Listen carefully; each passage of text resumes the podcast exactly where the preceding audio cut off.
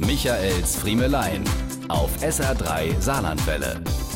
Als das Bäsle zur Tür reinkam, wäre ich am liebsten zur Tür am anderen Ende des Festsaals geflüchtet. Das Bäsle vom Mozart, des Komponisten Cousine, die Touristen in Augsburg zu historischen Schauplätzen führt und dabei über die Ereignisse aus dem Jahr 1777 parliert. Natürlich ganz in der Sprache, in der, wie die unter den Röcken steckende Schauspielerin glaubt, das Bäsle damals gesprochen hat.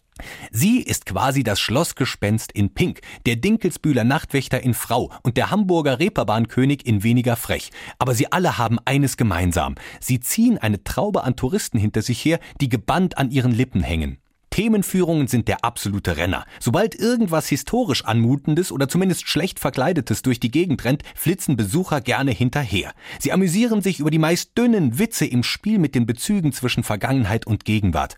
Na, der Herr, heute schon den Donnerbalken aufgesucht? Und alle lachen bemüht, aber sie lachen, denn sie wissen, so eine Themenführung muss man toll finden und dem arbeitslosen Schauspieler Tribut zollen, ihm das Gefühl geben, er sei die Inkarnation seiner historischen Rolle und es gäbe niemanden, dem man nun gerade lieber folgen würde.